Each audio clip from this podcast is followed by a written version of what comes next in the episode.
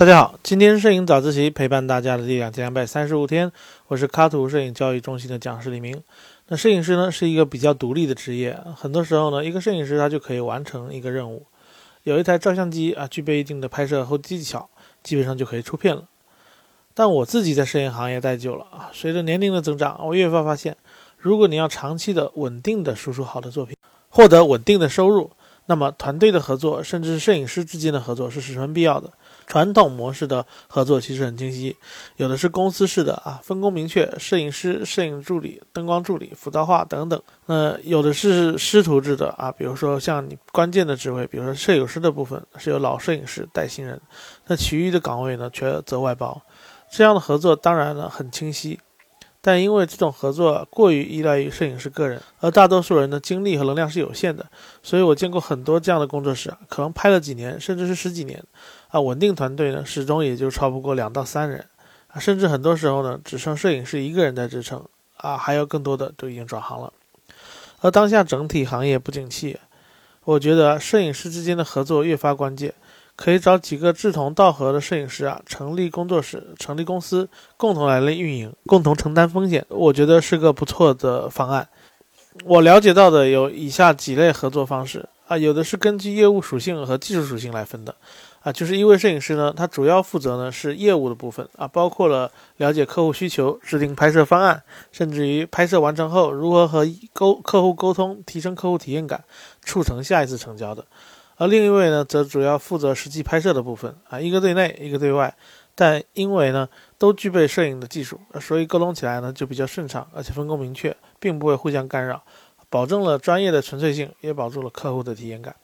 那有的是根据前期后期来分工的，比如拍摄前期和后期其实是可以分开处理的，而有些摄影师呢习惯于自己处理自己的作品。但商业摄影呢讲究效率，你自己拍自己处理当然是 OK 的，但效率是是不容易上来的。一旦效率上来了呢，可能你的品质和精力就又不够了。所以呢，有长期合作的后期老师形成默契的搭档，既能保证品质，又可以提升效率。那有的呢，他是根据擅长的领域来分配的啊，比如善于拍照和善于拍视频的摄影师，他就可以组合啊成立工作室。呃，因为当下这种短视频的时代，客户的需求往往包含了照片和视频，照片和视频的拍摄思路其实是有很大不同的，所以啊，需要两个摄影师来分别拍摄，这样才能既保证照片的品质，也保证视频的品质，啊，当然还有最终的一个出品的效率。那这种摄影师合伙人的工作模式呢，当然也有弊端啊，那就是没有一个传统意义上的中心了，一个工作室可能出现两个人以上的人来形成一个中心。所以，小伙伴们在参考这种模式的时候，找人就很关键了。要找到那种三观相同的、技术互补的，同时又有一定相处经验的，啊，同时还能辅以合理的规章制度、利益分配比，还要设定一定的合作期限来进行磨合。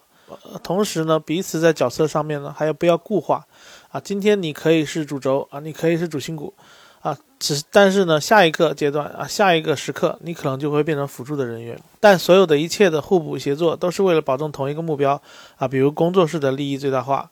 啊。然后呢，还要设定好退出机制，一旦发现合伙人之间存在不可调和的矛盾啊，一定不要伤和气，这样彼此都不会伤筋动骨，好聚好散。需要保证工作室的正常运行，莫忘初衷啊。同时呢，对于退出的人也有一定的保护机制。